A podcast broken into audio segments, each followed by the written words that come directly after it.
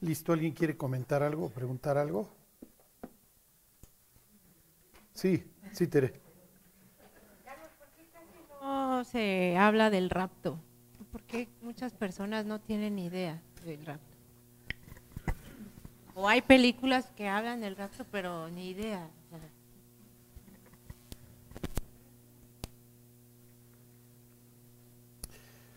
Es que alrededor del rapto hay cualquier cantidad de, de teorías y como es algo para el futuro, a ver, miren, vayan a Mateo 24. ¿Cuál es la idea del rapto? La palabra es, griega, es harpazo. Explica precisamente pues, si tomar algo por la fuerza, este, llevártelo.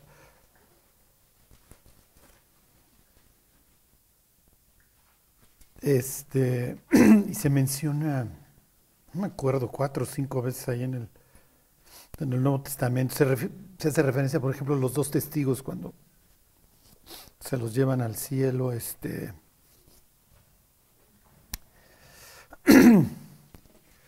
y por los pasajes más famosos acerca de esto, pues, Tesalonicenses 4, 17 y, y Primera de Corintios 15, 51 la cuestión es, miren, que Dios va a reunir a su pueblo, eso nos queda claro, ¿sí? El problema es cuando.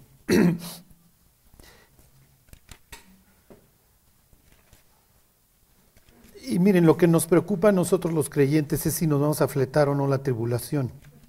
Digo, por eso estudiamos el rapto. Este.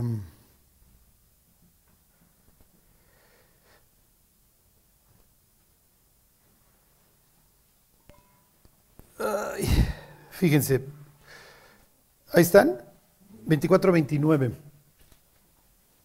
Dice de Mateo, es muy importante que ustedes entiendan que los evangelios tienen algo de literatura apocalíptica, ¿sí? ¿Se que la literatura apocalíptica, desde un punto de vista de fondo implica que ya no hay esperanza, que no hay nada que hacer. Ajá, cualquier medio humano para la resolución de, las cosas es, inútil. Entonces Dios tiene que intervenir. En eso consiste la literatura apocalíptica desde un punto de vista de fondo. Desde un punto de vista formal, tienen ángeles, tienen seres celestiales, está haciendo un tour, hay una conexión entre el cielo y la tierra, se enseña qué sucede en el cielo. Pero la idea es que ya esto ya reventó. Entonces dice, e inmediatamente después de la tribulación de aquellos días, esta idea de aflicción pues, es, es, natural. ¿Por qué? Porque implica dos cosas. Por un lado, que la humanidad ya acabó de tronar, acabó de reventar. Todos sentidos ya se vendió al diablo, ya se entregó por completo. Y en otro que Dios lo permite para que la gente se arrepienta, ¿ok? Entonces dice, inmediatamente después de la tribulación de aquellos días el sol se oscurecerá y la luna no dará su resplandor y las estrellas caerán del cielo y las potencias de los cielos serán conmovidas. Entonces tienen una reversión de un orden establecido en Génesis 1 al caos, ¿ok? ya reventó también la creación, acabó de reventar porque pues, para arreglar algo pues, Dios lo va a acabar de reventar, ¿ok? Es lo que está sucediendo ahí. Entonces tienen un juicio no solamente en el mundo, sino también en las potencias celestiales, que literalmente van a ser encarceladas. Dice versículo 30, entonces aparecerá la señal del Hijo del Hombre en el cielo, y entonces lamentarán todas las tribus de la tierra, y verán al Hijo del Hombre viniendo sobre las nubes del cielo con poder y gran gloria. Esto es típico literatura hebrea y antigua, también los vecinos, Mesopotamia, etcétera, tienen a los dioses viajando en qué? En nubes, exactamente, su carroza, pues tengo poder, soy el dueño. ¿Ok? Entonces, por eso es que Dios desciende en una nube y se hace esta referencia al poder y la gran gloria, ¿ok? Y enviará a sus ángeles con voz de trompeta. Uy, uy, uy, uy, uy, los que nos gusta el rapto pretribulacional y lo relacionamos con Con 1 Tesalonicenses que habla con voz de mando, con voz de arcángel y con trompeta de Dios, esto nos pone a temblar. ¿Ok? ¿Por qué? Porque esta idea de un, de un ángel sonando un trompetazo para juntar a los escogidos, si leen nuevamente el, el 29, es inmediatamente después de qué?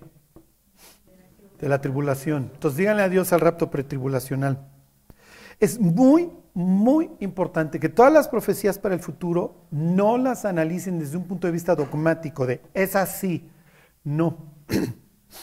¿Ok? Simplemente no ha pasado. Y si la primera vez Nicodemo tuvo a Dios enfrente y no lo ubicó, pues ¿qué nos queda el resto de los mortales? si, Juan le mandó preguntar a Jesús si era el que había de venir o había que esperar a otro, ¿sí me explicó? Tenía dos tipos que conocen la Biblia arriba y al revés. Ok, dice, y enviará a sus ángeles, eh, versículo 32, con gran voz de trompeta y juntarán a sus escogidos de los cuatro vientos desde un extremo del cielo hasta el otro. Ok, bueno, Charlie, ¿tú qué crees? ¿Que si pasamos la tribulación o no? Miren, yo, yo no aplico esta, esta idea de que luego nosotros, los que vivimos, los que hayamos quedado, seremos arrebatados juntamente con ellos en las nubes para recibir al Señor en el aire. Yo pienso que eso está refiriéndose expresamente a este pasaje. ¿Por qué? Porque en, en la mente de Pablo Dios va a reunir a su pueblo nuevamente. ¿Ok? Yo creo que la iglesia no, no entra a la tribulación. ¿Por qué? Porque la tribulación implica un juicio de Dios. Y cuando se trata de juicios de Dios hay un patrón en la Biblia. No quiere, y la gente se enchila. Es que la iglesia siempre ha sufrido, y hasta la iglesia de Esmirna, sí, pero es a manos de otros hombres, no a manos de Dios. ¿Ok? Entonces, ahí está el ejemplo que pues, el propio Jesús cita en, estos, en estas historias. Ahí está Lot, te saco y luego llueve fuego. Ahí está Noé, te saco y luego viene el diluvio. Y es lo que dice, es lo que le promete Dios a la iglesia de Filadelfia. Te voy a guardar de la hora de la prueba que va a venir sobre el mundo entero. Y váyanse a Isaías 26. si ustedes analizan, y ahorita no me detengo, sino búsquenlo en el YouTube, está el mensaje del, el, título se llama el, el, mensaje a Filadelfia y el rapto. Y ahí explico el capítulo 26 de Isaías y la idea del rapto, ¿ok? Isaías 26. Tiene esta idea que también maneja Jesús ahí en, en Juan 14, de entrar a los aposentos. Si ustedes analizan, y mucho más, digo, yo no sé griego ni nada, pero si ustedes analizan este, cuando lo estudié, el texto de la Septuaginta de Isaías 26 y,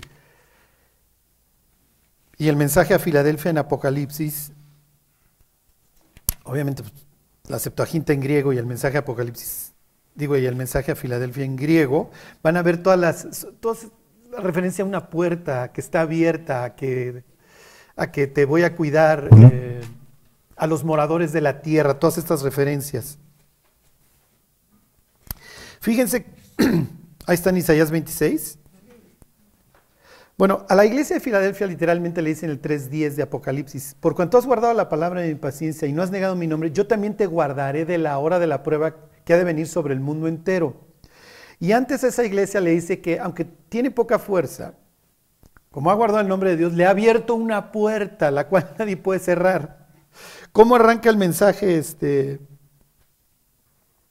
Fíjense, 26.2, abrid las puertas. ¿no? Nosotros interpretamos la iglesia Filadelfia como, ah, le abrió la puerta del Evangelio, etc. Sí, está bien. Está bien. Pero acuérdense que los autores bíblicos escriben haciendo referencia al pasado. ¿Ok? Se apoyan en lo que ya escribieron los anteriores. ¿Por qué? Porque también le dan autoridad al, al anterior. Ok, fíjense cómo termina esto. Entonces tienes este mensaje a esta iglesia fiel y le dice, mira, no te preocupes.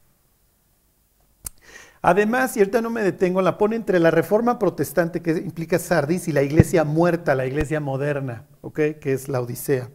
Entonces está hablando de esta iglesia que todavía conservó la idea de predicar el Evangelio.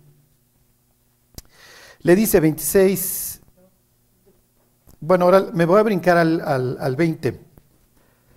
Anda pueblo mío, entra en tus aposentos En la casa de mi padre muchas moradas hay, si así no fuera yo lo hubiera dicho, voy pues a preparar lugar para vosotros. Y si me fuere voy a regresar y os tomaré mí mismo, ¿ok? Te voy a llevar a tus aposentos. Es la idea que Jesús le dice en la última cena a los discípulos.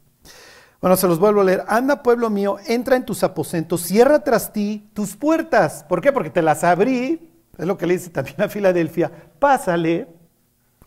Y cuando entres, porfa, cierra la puerta, porque voy a salir y le voy a poner una de aquellas al mundo, pero tú no te lo vas a fletar. Ok, le dice, entra en tus aposentos, cierra tras ti tus puertas. ¿Cuáles? Las que te abrí en 26.2. ¿Ok? Escóndete un poquito por un momento en tanto que pasa la indignación, porque aquí que Jehová sale de su lugar para castigar al morador de la tierra por su maldad contra él, y la tierra descubrirá la sangre derramada sobre ella. Eso tiene que ver con Isaías, con Apocalipsis 16. Y no encubrirá ya más a sus muertos. Entonces tienen la idea de que te abro la... Y además, miren, no, no, no, no me detengo. Este a los que les da la entrada, les vuelvo a leer el 26.2, abrid las puertas y entrará gente justa, guardadora de verdades. ¿Y qué le dice Dios a la iglesia de Filadelfia? Has guardado la palabra de mi paciencia. Entonces hagan de cuenta que Juan, eh, y esto pasa todo el tiempo obviamente en el Apocalipsis, está tomando diferentes pasajes del Antiguo Testamento. Aquí está tomando el 26 entonces le está hablando de la puerta abierta, de que es guardadora de verdades, de que la va a guardar. Y entonces es natural que cuando esté hablando de la tribulación, o aquí el tiempo de la indignación, como le llama aquí, pues es natural que a su pueblo le diga, si lo quiere guardar de la masacre que viene, a ver, entra mi cuate, ¿sí me explico? Entonces miren, tomar este de, no todos moriremos, pero sí todos seremos transformados, no, eso sitúenlo más bien al final de la tribulación. ¿sí? Esto de que con voz de mando, con voz de arcángel, con trompeta de Dios, bueno, pues la trompeta de Dios ya te está diciendo Mateo 24 cuándo la va a usar para congregar, precisamente, está bien. Pero yo no creo que la iglesia se lo flete. ¿Por qué? Porque es juicio de Dios. No quiere decir que la iglesia no sufra. Porque los que se oponen a, una idea de guardar a la iglesia durante la tribulación, dicen, es que la iglesia siempre ha sufrido y pues ni modo, a nosotros también nos va a tocar. Sí, pero a manos de hombres. Cuando se trata del castigo de Dios, no.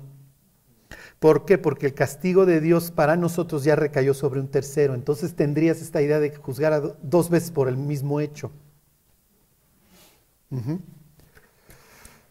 Bueno, y pues acuérdense, no, ni modo, o sea, no, no puede uno ser dogmático porque no ha pasado. Buenos días. Este principio de dolor que, que, viene, es que nos está, nos está dejando ver lo que viene con esto de la pandemia, la vacuna. Esto es como el principio de dolores, así como me imagino como Moisés vio, así nos está dejando ver lo que viene. Sí. Sí, aquí vienen dos preguntas. ¿Cuánto nos va a dejar ver? Sí, lo que pasa es que para allá va todo. Para allá va todo. ¿sí? O sea, piensen ya tantos establecimientos que ya no te aceptan efectivo. Para allá va todo. Para un control total.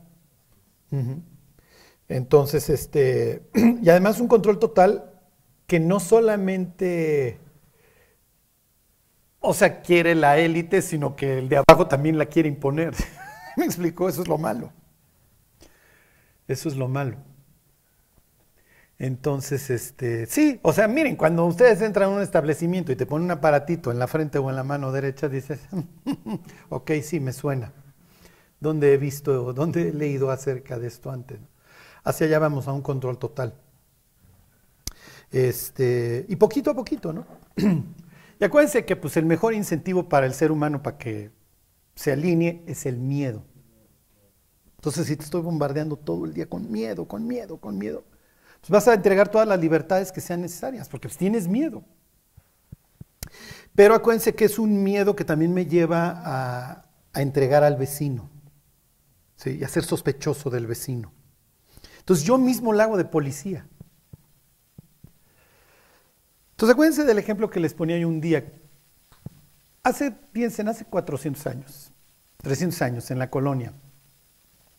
Cuando llegaba una madrugada, este, ahí los alguaciles de la, de la Inquisición y se llevaban al vecino, los otros vecinos no se consternaban, descansaban. Qué bueno que se lo llevaron, porque tenía literatura prohibida.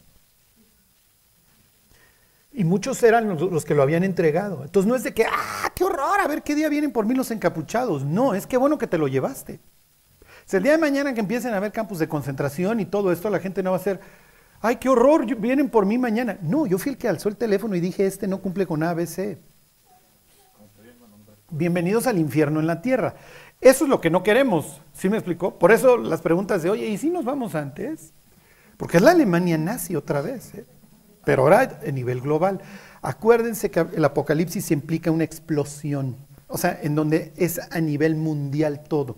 Ya no es a nivel, ya no hay sangre nada más en el Nilo, ahora hay sangre en todo el planeta. Ya no llueve nada más este, granizo en Egipto, ahora es en todo el planeta, en todo el mundo. ¿Por qué? Porque todo el mundo se vuelve una especie de Babel, ¿ah? en donde ya volvemos a hablar un mismo idioma, tenemos un mismo sentir y es anti Dios. Y esto es muy cruel porque el diablo sabe cómo venderle al ser humano el pelearse con Dios. Le salió en el paraíso, le va a salir ahorita con mucho más facilidad. ¿Y eso qué le trae a los creyentes, los cristianos? Pues mucho dolor porque amamos a muchas personas y decimos, a ver, yo no quiero que vivas peleado con Dios. Yo quiero que te vengas al cielo conmigo, ¿no? Entonces, este, pues sí, tenemos que modelar a un Dios que quiere a la humanidad y que no, que no está peleada con, que no está peleado con ella. Lo que pasa pues que también los caminos del ser humano pues nada más te destruyen, entonces pues es natural que yo no puedo estar de acuerdo con tus caminos, diría Dios. Si la estuvieras pasando bien, pues síguele. Bueno, ¿alguien más quiere preguntar? Sí. Estaba tratando de buscar, no sé cuál es, en Tesalonicenses, que dice Pablo que abran la, la, carta de la Odisea. ¿Por qué la carta de la Odisea no está en la Biblia? Se lo dice a los colosenses. Les dice, oigan, la, carta que le escribía a los laudicenses. Lo que pasa es que tenían sus formas de, ¿cómo les diré?, de filtrar qué consideraban escritura y qué no. Y uno de los parámetros, para saber realmente qué, cómo discutieron, pero uno de los parámetros es la cantidad de cosas que se repetían. Entonces, ¿para qué metes algo que está igualito? Pero la que está en internet, eso es como Enoch, que lo leemos, que lo citan, que sí sabemos que sí estaba, pero la Odisea, la que está en internet, ¿sí era correcta o puede ser Pasa a ver. Pasa a ver, pasa a ver. ¿Ya? ¿Tú querías decir algo, Jos?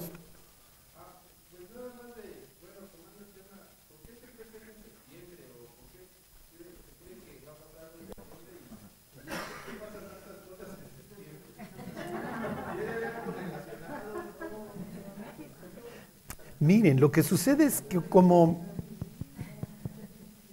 lo que sucede es como en septiembre hay una fiesta que precisamente es, pues es con las trompetas. Ah, pues yo creo que Pablo se estaba refiriendo a, a eso y entonces este y como la idea es congregar al pueblo para que se prepare para el perdón y viene lo que pasa es que la fiesta de las trompetas abre un periodo de lamento para los israelitas de 10 días, que concluye cuando pues, en Yom Kippur, en el día de la expiación, en el día del perdón. Y la idea es que pues, un, que, el pueblo meditara acerca de sus faltas para, para prepararse para recibir el perdón. Entonces, ¿cuál es la lógica? Ah, pues mira, suenan las trompetas, viene un periodo de aflicción y luego Dios se reencuentra con su pueblo y lo perdona. Ah, pues sí se me acomodan los tiempos. Lo que pasa es que miren, como nos queremos largar al cielo, le buscamos por todos lados. Entonces, más cuatro menos dos menos el número que pensaste, te da dos, te da cuatro. ¿Sí me explico? Y entonces van a encontrar libros que te dicen, no, es que Cristo viene en Yom Kippur, no, es que Cristo viene en Rosh Hashanah. Rosh quiere decir literalmente cabeza. Ja, el o la, según sea singular, este, femenino o masculino, Hashanah es femenino, el año. Shana quiere decir año. Entonces la cabeza del año, porque comienza el año Pues no el año judío, pues sí es una fiesta bíblica, ¿ok? Este, lo- ¿se acuerdan de esta idea que les decía la semana pasada de renovación? ¿Ok? Entonces, este, me encontrarían libros que hablan de que pues, la iglesia nació en Pentecostés, luego entonces Cristo viene en Pentecostés. Y hay unas teorías de que no se lo llevaron en Pentecostés, no me pregunten de dónde lo sacan, pero pues por ahí están.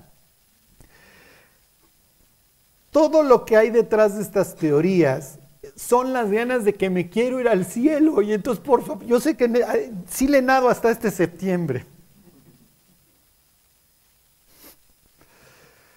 Miren, o sea, como diría Jesús, a ver mis cuates, no les corresponde a ustedes saber los tiempos y las razones que el Padre puso en su sola potestad, pero me seréis testigos, así que échenle ganitas mientras regreso. ¿eh? Tan tan. En serio, si Dios nos dijera que Cristo viene el 15 de noviembre, ¿estarían aquí? Estarían en Mónaco. Ya hubieran pedido un creditote ahí, el libretón en Vancomer y se lo estarían gastando. En serio, yo no estaría aquí. Pues ya que estudiamos, ya nos vamos al cielo, échenle ganas, ya nada más no se embriaguen de aquí al 15 de noviembre, muchachos.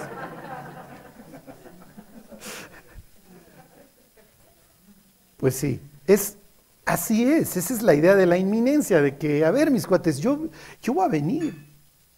Israel no tiene la más remota idea cuándo viene el Mesías y cuando se aparece, agarra a un pueblo dormido, hecho añicos, todo fragmentado, hecho pedazos. Fue un oso, fue un osote, ¿no? Fue un osote. La idea es que, a ver, muchachos, ya les dije que voy a regresar y que se anden fijando en estas cosas. Pues sí, ya, ya estamos al cuarto para el ratito. Eso, es- eso ténganlo por seguro. Entonces, este. Sí. Bueno, el nacimiento de Jesucristo se dio, coincide con las fiestas de, con las fiestas de septiembre de.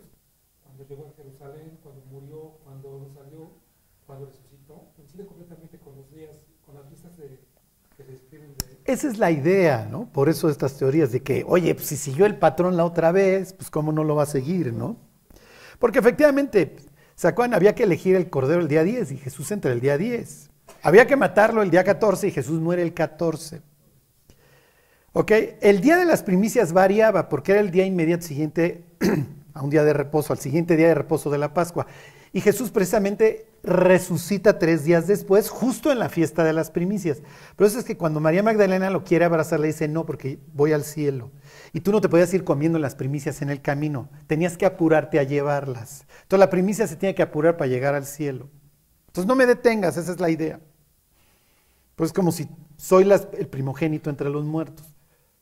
Entonces sí cumplió en la... Entonces dicen, ya ven, las fiestas de primavera las cumplió a la perfección. Pues cómo no va a cumplir las de otoño. La cuestión es que lo más probable es que Jesús nació en un Rosh Hashanah.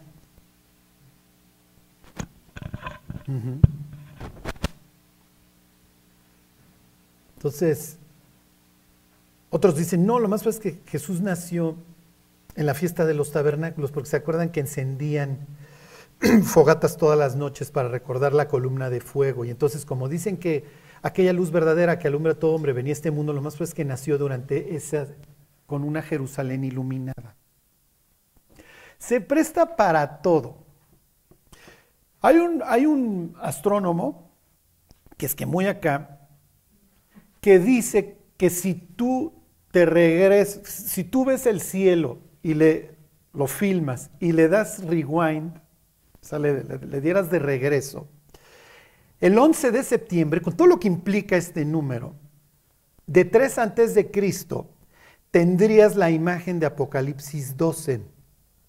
Ey, el que lo dice no es ningún bruto, ¿eh? ni es un sensacionalista, es un cuate de lo más mesurado. Entonces, ¿se acuerdan que Apocalipsis 12 dice que vi a una, una mujer vestida del sol con la luna debajo de sus pies? Y si tú te regresas a ese instante y dice que está en la angustia del alumbramiento, verías a la constelación de Virgo con la luna debajo de sus pies y el sol detrás, vestida del sol. Y ese día era Rosh Hashanah. Del 11 de septiembre de 3 antes de Cristo. Y si tú vas a hacer un desastrito por el cual arrancas una serie de cosas, el 11 de septiembre, miren, ustedes no están para saberlo, eh, estos son gummy bears, pero disfrútenlos. Estos son gansitos, lo que les voy a dar, son muy sabrosos. No tienen valor nutricional, pero bueno, se los voy a decir. El 9-11 para los malandrines implica brincarte a Dios, porque ellos ven el 10 como el número de Dios, algo completo, pero el 11 como algo superior. Y el 9-11 implica que me brinco a Dios. ¿Sí se entiende? El 11 es un número muy importante para estos cuates. Piensen en Kennedy. Kennedy lo matan el día 22 del mes 11 en el paralelo 33. O sea, todo... Este...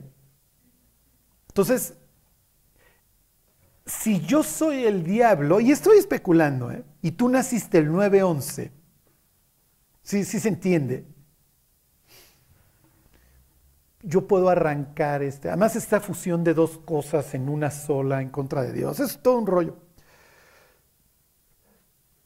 Pero bueno, esa es la teoría de que, de que real, o sea, de, en, realidad no habría duda si es cierto el modelo de este astrónomo, de que simplemente te vas regresando las constelaciones y de que tendrías allá Virgo y de que te da un Rosh Hashanah y de que Cristo hubiera nacido ese día está inaugurando.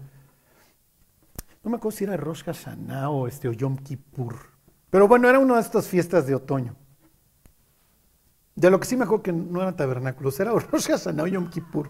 Cualquiera de las dos te suena, ¿eh? porque pues, la persona que te va a perdonar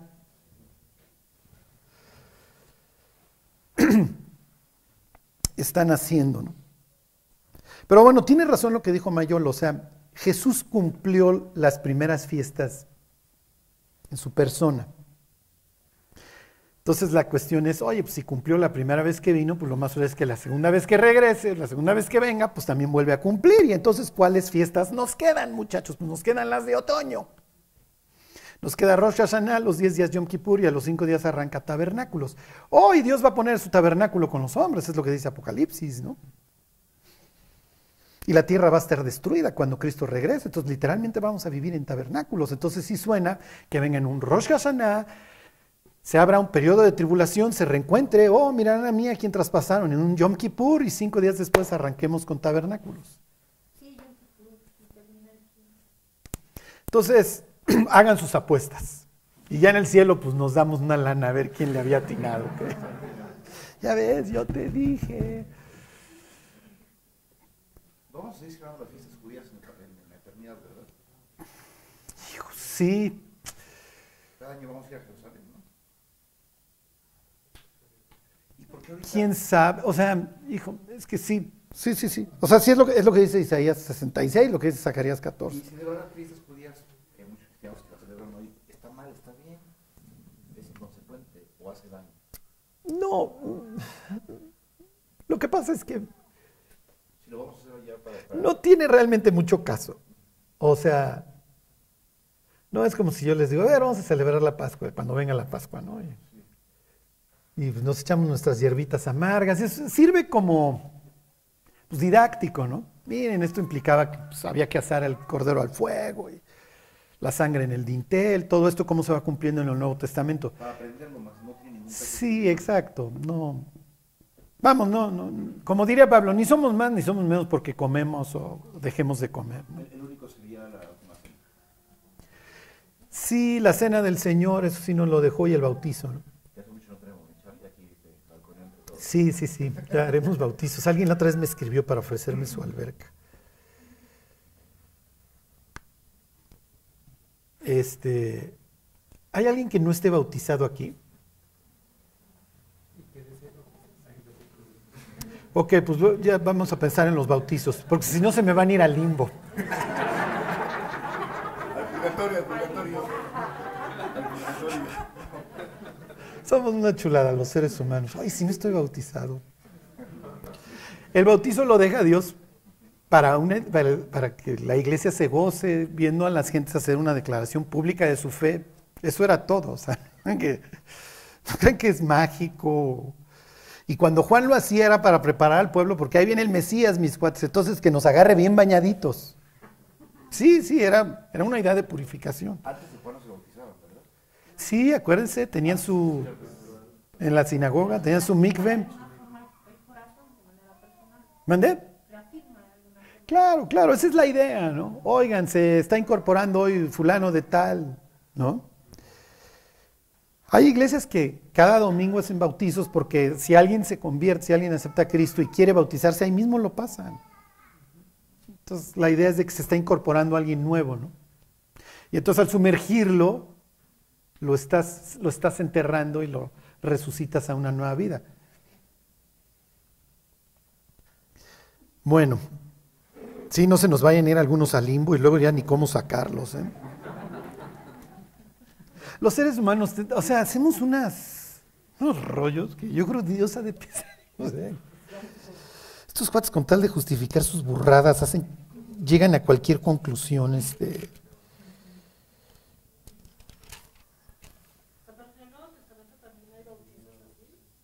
Sí, sí, esa era la idea. Esa era la idea. Acuérdense que lo, toman de los hebreos, ¿no? Hasta la fecha, si ustedes van a una sinagoga, tienen su alberca. En, Génesis 1 está la, la- la palabra cuando se dice la reunión de las aguas, es mikve. Entonces tengo una reunión de aguas. Tiene que ser aguas corrientes, naturales, o, de lluvia o de río. La idea es que me purifique, no, no un estanque. Ujú. La, otra vez fui ahí con un, un señor judío, entonces me enseña cómo se abría el techo de su sinagoga para que entrara el agua de la lluvia. Claro, no tiene idea, y además de lo increíble de, lo que se pierde, ¿no? Todo lo que implicaba para Dios esto.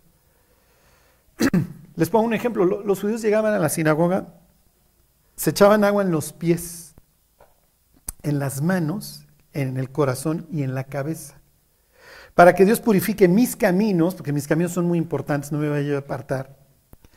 Por eso los pies, mi trato con mi semejante, las manos, mis pensamientos, la cabeza y mi corazón.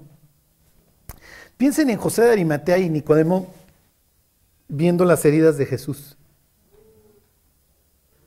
¿Dónde está herido Jesús? Me acaba de purificar para que yo cambie mis caminos, mis pensamientos, mi trato y mi corazón. Sí. Ahí habría que hacer gárgaras.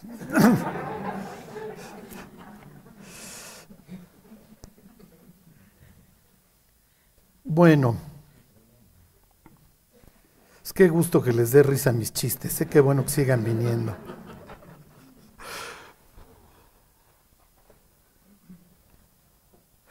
Bueno, ¿alguien más? Ya, todo es muy claro en sus vidas. Bueno, váyanse este a... A ver, vamos al voto este, a ve- 28, este, 28, 20. Ajá, Génesis 28, 20. Bueno, vamos a, a ver un poco de, de terminar con, con este, con el exilio de, o la salida, ¿ok? La salida de Jacob de su tierra, de la tierra de bendición de Berseba, y adivinen qué dirección va a agarrar. Entonces, muy importante, ok, que aquí vamos a ir viendo nuevamente cómo el autor del Génesis va a ir tomando parte de la historia, de la historia previa. ¿Se acuerdan que lo que está informando el control y el miedo de Rebeca, que se acaba cumpliendo una profecía autocumplida, es la historia de Abel y Caín. Entonces, cuando sus dos hijos están peleando desde el vientre, ella tiene miedo de que el, mayor acabe queriendo matar al menor, y es exactamente lo que acaba sucediendo. Los dos acaban siendo exiliados. ¿Ok? Bueno, entonces 28:20 dice, e hizo Jacob voto, diciendo, si fuere Dios conmigo, ¿se acuerdan? Esto lo vimos la semana pasada, y me guardare en este viaje en que voy, y me diere pan para comer y vestido para vestir, y si volviera en paz a casa de mi padre, Jehová será mi Dios. Y esta piedra que he puesto por señal será casa de Dios, y de todo lo que me dieres, el diezmo apartaré para ti. Entonces, miren, va- ¿puede transar Jacob con Dios? No, no, no, no, no podemos transar con Dios. O sea, no, no es de que, ya a ver, yo te voy a obligar. Efectivamente, la Biblia habla de los votos, está bien. Dios dice, oye, si tú quieres hacer algo que va a tener un efecto reparador en el mundo y te vas a comprometer a ello, está bien. ¿Ok? Y a veces tus votos inclusive pueden ser visibles y te pueden convertir en un bicho raro. Piensen en Sansón o en Samuel, ¿ok? Que son nazareos. Es esta idea de, de- dedicado. Y entonces te convierto en un bicho raro porque tú no puedes acercarte a ningún cadáver.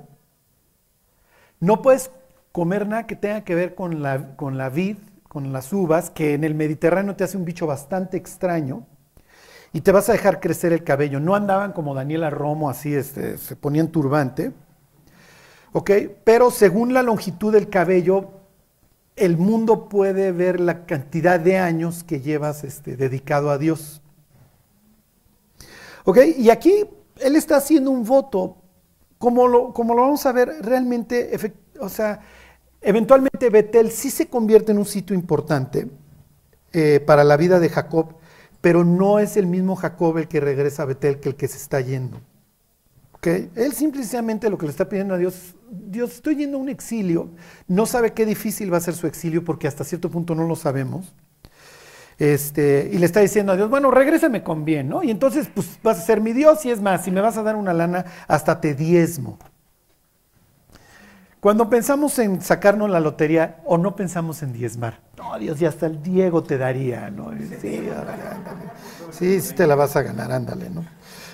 Eh, piensen en un Jacob tramposo que sigue pensando en eso. No, no, Dios me va a hacer el superparo. Y ahorita lo vamos a ver. Jacob tiene esta idea arraigada de que puede transar y transar y de que nunca se va a escapar y de que siempre se va a poder salir con la suya. Y lo que va a suceder a continuación en la historia es precisamente eso. Él cree que ya la hizo. ¿Ok? Pues, pues sí, o sea, me trancé a mi hermano, me trancé a mi papá, pues ya lo agarré este, con las retinas desprendidas o lo que haya afectado la vista de, de Isaac, y así me la puedo llevar. Pero va a llegar un punto en donde no, no, no, Jacob, no, no puedes vivir engañando, o sea, tienes que ser de una sola pieza. Ok, bueno, pues ahora sí, vamos al 29.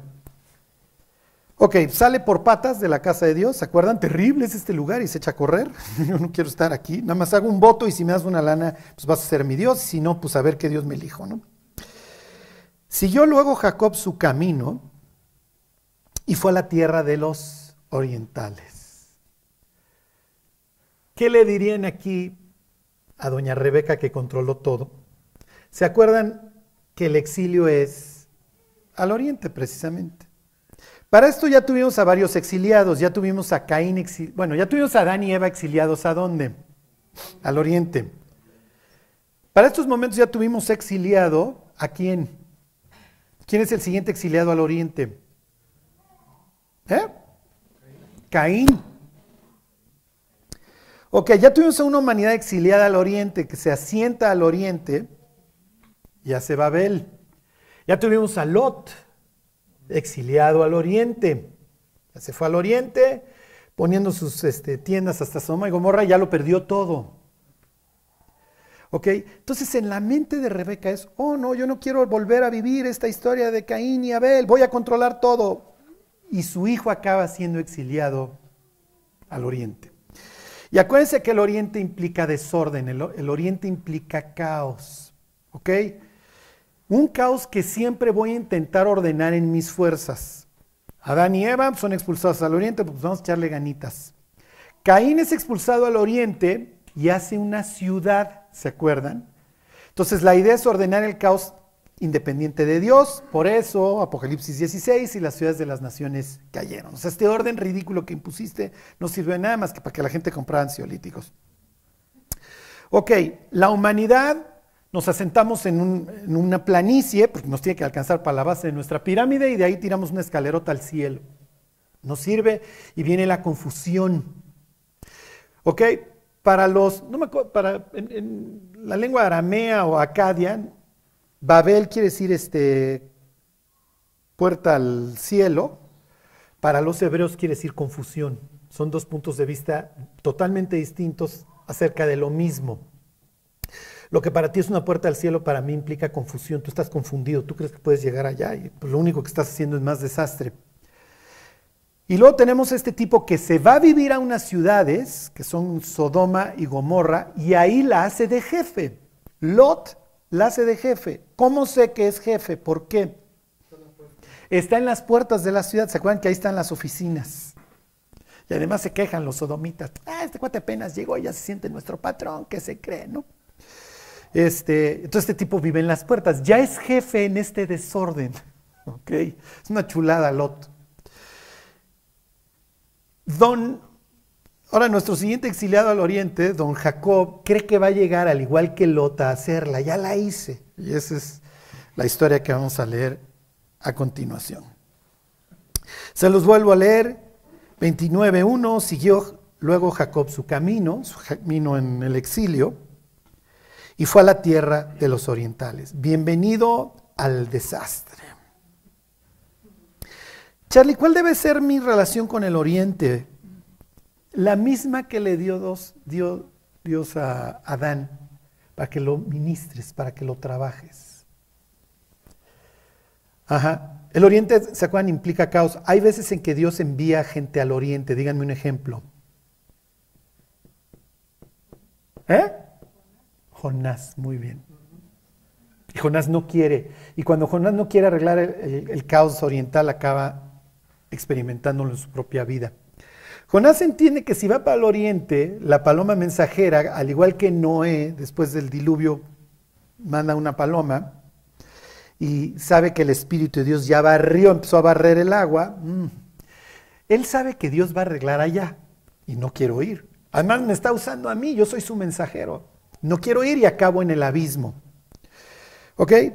Piensen ahora en los que siguen la serie de Marcos en esta expresión de pasemos a dónde? Al otro lado. Jesús está en la costa occidental del, del, mar de Galilea y va a la costa oriental. Es natural que en el camino se encontrara con una tormenta porque la, expresión que utiliza cuando, cuando lo reprende es que le está hablando a alguien.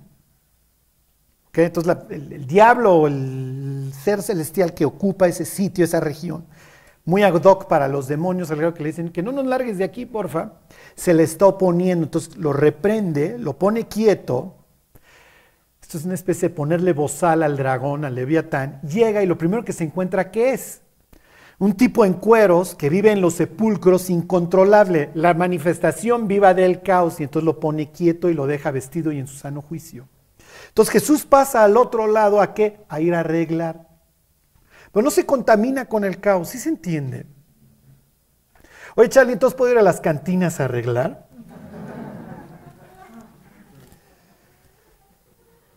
Entonces, acuérdense, es, es triquiñuela la situación. Pero esa es la idea, o sea, vamos, hoy vivimos al oriente del Edén, o al sur del cielo, como le quieran llamar. Vivimos en un mundo caótico. Aquí estamos y aquí la hacemos de este representante del, post, traer a Adán para arreglar el caos. Si no lo arreglamos, ¿qué sucede? Lo mismo que le sucedió a Jonás, caemos en él. Ok, bueno, le sigo leyendo. Versículo 2. Y miró y vio un pozo en el campo. Okay, acuérdense que viene de Berseba. Salió de un pozo y ya regresó a otro. Ver quiere decir pozo, ¿se acuerdan?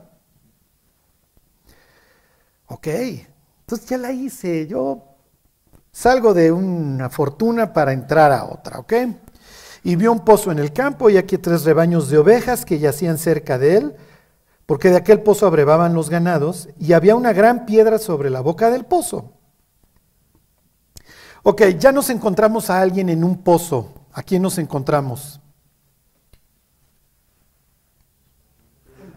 A Rebeca, exactamente.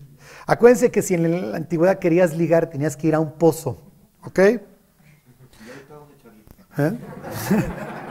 Ahorita pues búsquenle en tequiero.com o algunas. alguna.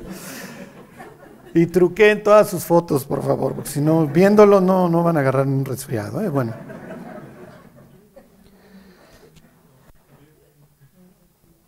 Ok, versículo 3. Y juntaban ahí todos los rebaños y revolvían la piedra de la boca del pozo y abrevaban las ovejas y volvían la piedra sobre la boca del pozo a su lugar. Pues esta es la idea. Pero hay una regla local, hay muchas reglas locales que Jacob desconoce. Pero él cree que las puede ir violando todas. ¿Ok? Soy Jacob. Pues me acabo de encontrar a Dios desde el trono. Pues ¿qué quieren muchachos? Ya vine yo a arreglarles el mugrero. Ok, versículo 4. Y les dijo Jacob, hermanos míos, ¿de dónde sois? Y ellos respondieron, de Arán somos. Ah, pues precisamente para allá voy, diría él, ¿no? Él les dijo, ¿conocéis a Labán, hijo de Nacor? Y ellos le dijeron, sí, le conocemos. Y él les dijo, está bien. Y ellos dijeron, bien. Y aquí, Raquel, su hija, viene con las ovejas. Y él dijo, he aquí es aún muy de día, no es tiempo todavía de recoger el ganado, abrevad las ovejas e id a apacentarlas. ¿Qué está haciendo Jacob? Está controlando, pues ya llegó don Jacob y a mí me vale si ustedes tienen normas o no aquí. Oigan, todavía no es tiempo, pues todavía no, no es tiempo de que, a ver, ya recogen a sus ganados, ya, denles de beber. Versículo 8, y ellos respondieron, no podemos hasta que se junten todos los rebaños y remuevan la piedra de la boca del pozo para que abrevemos las ovejas. Esta es la regla local. Hasta que no nos juntamos todos, no quitamos la piedra. Por lo que ustedes gusten y manden, el pasaje no aclara la, la razón de la norma, pero esta es la norma local. Sí, pero Jacob cree que puede hacer lo que se le pegue la gana. Y entonces, no, a ver muchachos, ya llegó don Jacob y yo les voy a explicar cómo se hace esto. ¿Ok? Y se pone mejor. Versículo 9. Mientras él aún hablaba con ellos, Raquel vino con el rebaño de su padre, porque ella era la pastora. Ok, aquí hay muchas en G36 satélite, pero bueno, una más, ok. Versículo 10. Y sucedió que cuando Jacob vio a Raquel, hija de Labán, hermano de su madre, y las ovejas de Labán, el hermano de su madre, se acercó Jacob y removió la piedra de la boca del pozo y abrevó el rebaño de Labán, hermano de su madre, y Jacob besó a Raquel y alzó su voz y lloró. Entonces va a violar la norma local, ya se emocionó obviamente. Acuérdense que la Biblia va a decir que Raquel es una mujer hermosa y además es pariente. ¿Qué cree que encontró? Ya encontré a mi esposa y tal como me la recetó el doctor guapísima. A ver, salí de un pozo, me encontré con Dios, esto no se puede poner mejor. Salí por piernas, no quiero ahorita ningún compromiso, Dios. Llego a otro pozo, pura abundancia. De sed ya no me morí y de repente llega mi esposa, una flotilla de Mercedes, porque cuando dice que vio a las ovejas, obviamente este es el patrimonio. Y Labán tiene lana ya caí en blandito. Esto no pudiera ser mejor. A ver, Dios, ahora sí te rayaste. Lana, viejorrón. Las normas de aquí me importan un comino, pues ya estoy súper emocionado, el rush de adrenalina o lo que ustedes quieran me hace que yo levante solito la piedra y le digo a Raquel, a ver, deja que la chusma al rato siga su norma y abreven, tú ya, mija, porque ya llegó tu marido. Les vuelvo a leer el 11. Y Jacob besó a Raquel y alzó su voz y lloró. ¿Ok? Parece Miss Universo que acaba de ganar y ahí está este chillando. Versículo 12. Y Jacob dijo a Raquel que él era hermano de su padre y que era hijo de Rebeca. Y ella corrió y dio las nuevas a su padre. Dejen ahí el dedo y regresen al capítulo 24.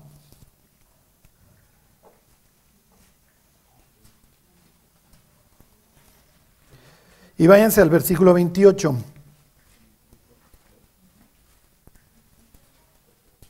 ¿24, 28? ¿Ahí están? Está hablando, de, está hablando de, de la mamá de Jacob. Y la doncella corrió e hizo saber en casa de su madre estas cosas. Misma escena. Pero va a variar algo. Algo va a variar. Tienen que llega el extranjero ¿ok? Aparece la doncella, aparece la mujer, igual que, igual que en el caso de Raquel, apareció Rebeca en su momento con las ovejas también pastora. Pero en una ocasión, el que viene por la esposa, número uno, trae muchos regalos porque no se va a quedar, no viene exiliado el tipo. Y número dos, representa al Espíritu de Dios, el que va a elegir a la mujer. En este caso, el que llegó no es el Espíritu Santo, es el tranza de Jacob. Es el mentiroso, es el ratero. ¿Ok? Y la Biblia lo va a tratar así todo el camino. Y más adelante literalmente le van a decir ladrón y no sin razón. Entonces, miren, no es lo mismo que Dios nos dé las cosas y que nosotros esperemos por ellas, a que nosotros las transemos, las engañemos. Ni modo, tenemos que ser de una sola pieza, ¿no? Este, entonces Jacob cree que él está viviendo la escena. Imagínense cuando Jacob y Esaú eran chiquitos, ¿y cómo se conocieron?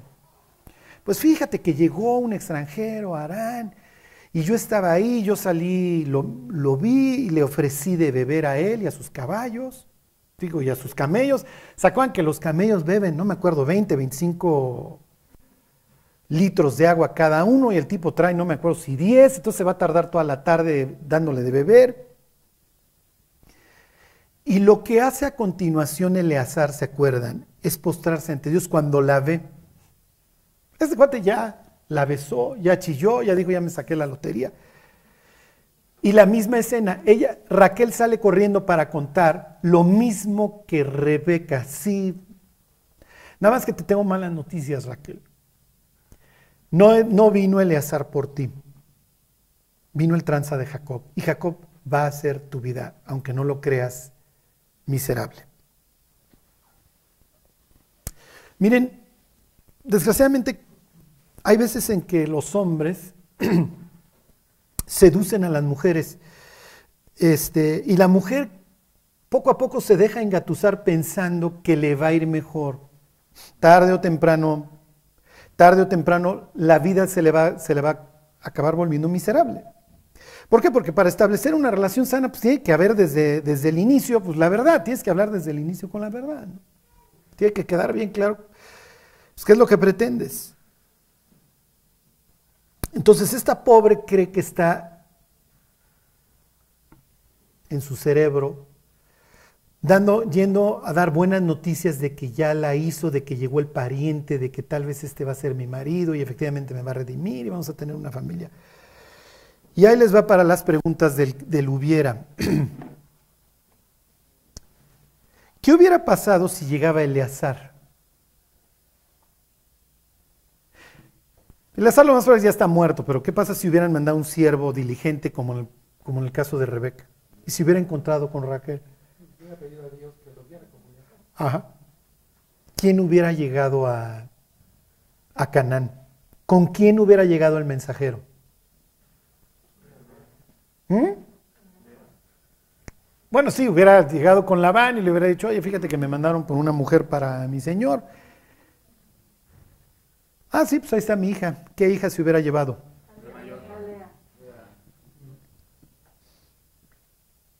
Hubiera llegado Lea y la Biblia la contrasta contra Raquel, en el sentido de que una es hermosa y la otra es de delicados ojos. La expresión es que sus ojos son débiles. Puede ser visca. Sí, sí, sí, sí. Sí. Sé que están románticos porque pues, queremos a Jennifer Aniston con Brad Pitt, ¿están de acuerdo? Hollywood nos ha metido toda esta idea de, de, la superpareja, de la belleza. ¿Qué hubiera pensado Jacob cuando de repente le llega, vámonos a un caso extremo, Vizca? O sea, oye, pues ahí está tu esposa. Mm, ok. Pudo haber llegado Raquel. Oye, pues esta es la que me encontré. ¿Cuánto hay que, pagar por llevarme a Raquelita? No, no mira, es que aquí las normas del lugar es que todos abrevan al mismo tiempo. Entonces ya llegó este cuate a romper las normas. Y además, siempre voy a entregar a mi hija mayor. Pues, es el manejo de inventarios, primeras entradas, primeras salidas. Lo aprendí en Toyota. Me lo enseñaron los japoneses. Sí, Labán sabe algo de la manufactura esbelta, ¿no? Primeras entradas, primeras salidas. Oye, pues que se vaya la mayor. Oye, ¿por qué está la mayor ahí? Pues es que nadie la lleva. Se presta para todo esto hubieras. ¿Quiénes van a acabar en la misma tumba juntos? Sí. Literalmente, años más tarde, Jacob le va a decir a uno de sus hijos, este, a José, tu madre y yo nos vamos a postrar, porque la mamá de José acabó siendo Lea. Porque se acuerdan que Raquel muere en el parto. Digo, José ya había nacido, muere cuando nace Benjamín. Pero finalmente, pues la que lo acabó criando y la que acabó de compañera de su vida fue Lea. A Lea le va a ir como en feria. Lea va a vivir una vida miserable. La poligamia esta, obviamente, la va a presentar Dios como, como que no era el plan, porque Dios le trajo nada más a Eva, no, no le trajo toda una arema a Adán. Entonces toda esta situación le va a traer conflictos a todos, todos van a sufrir. Los hijos, las esposas, el propio Jacob, el propio Labán. Labán es un desgraciado, pero Labán también va a sufrir. Todos van a sufrir.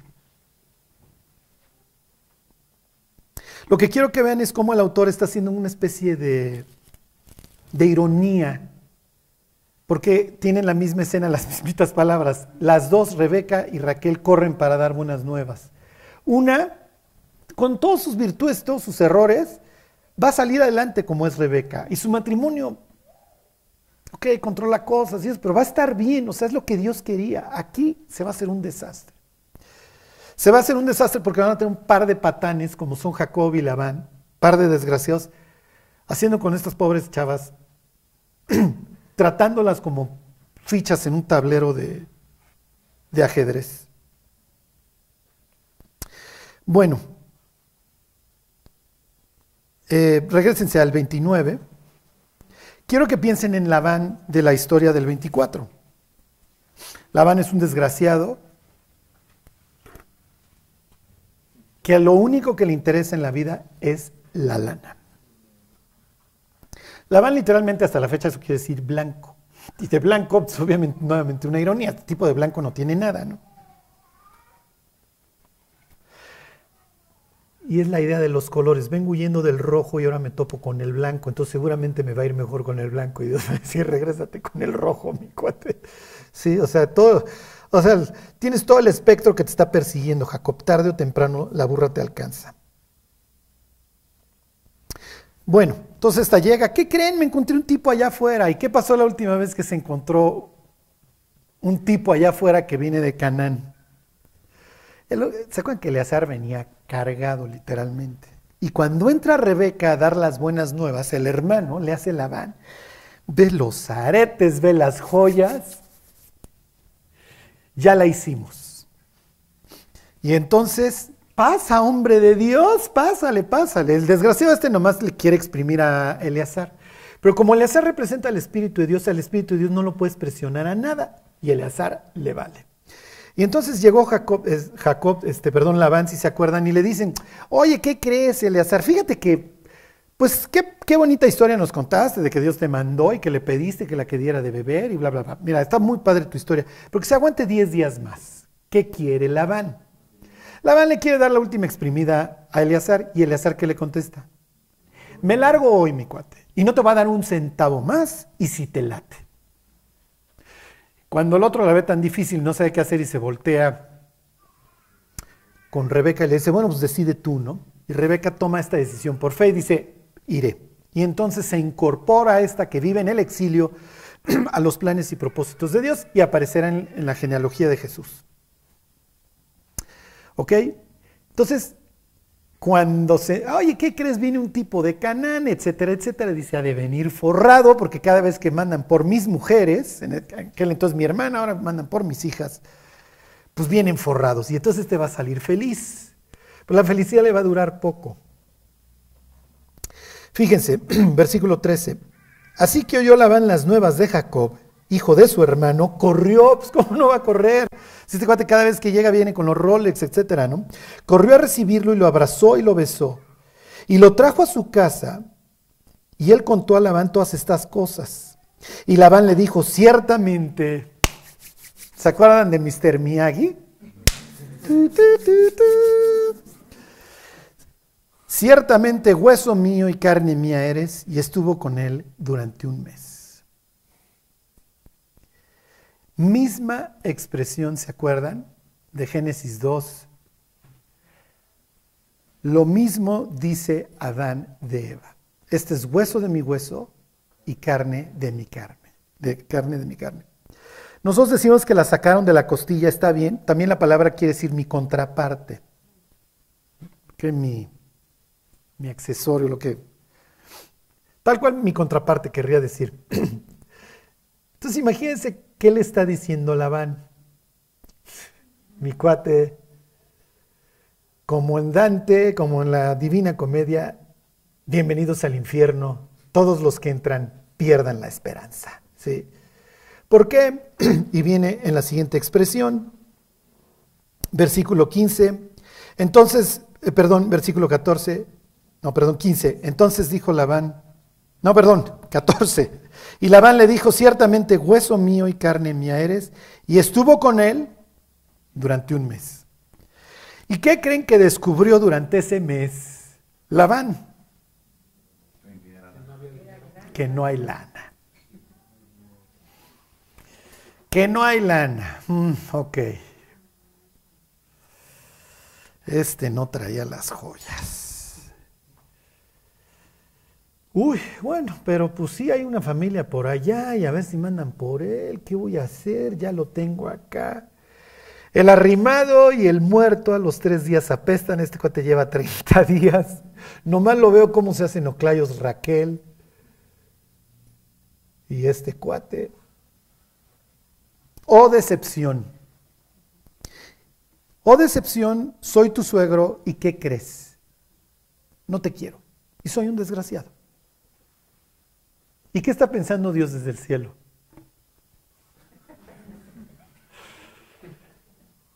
Jacob, ya te encontraste con la horma de tu zapato. Ya te encontraste efectivamente con tu contraparte, con tu igual. y ahora sí vas a entender el daño que has ido haciendo a lo largo de tu vida a través del engaño. Y esta idea de que creas de que te puedes salir con la tuya y de que te la puedes vivir engañando a las personas. Tenemos que ser finalmente, como les digo, auténticos, de una sola pieza. Pienso que eso es lo que Dios está esperando de nosotros y es lo que el mundo está esperando de nosotros. Esto soy. Esto es lo que pretendo, esto es lo que quiero. Ok, vamos a ver la introducción y nos vamos. Versículo 15. Entonces dijo Labán a Jacob, por ser tú mi hermano me servirás de balde, dime cuál será tu salario. Y Labán tenía dos hijas, el nombre de la mayor era Lea y el nombre de la menor Raquel.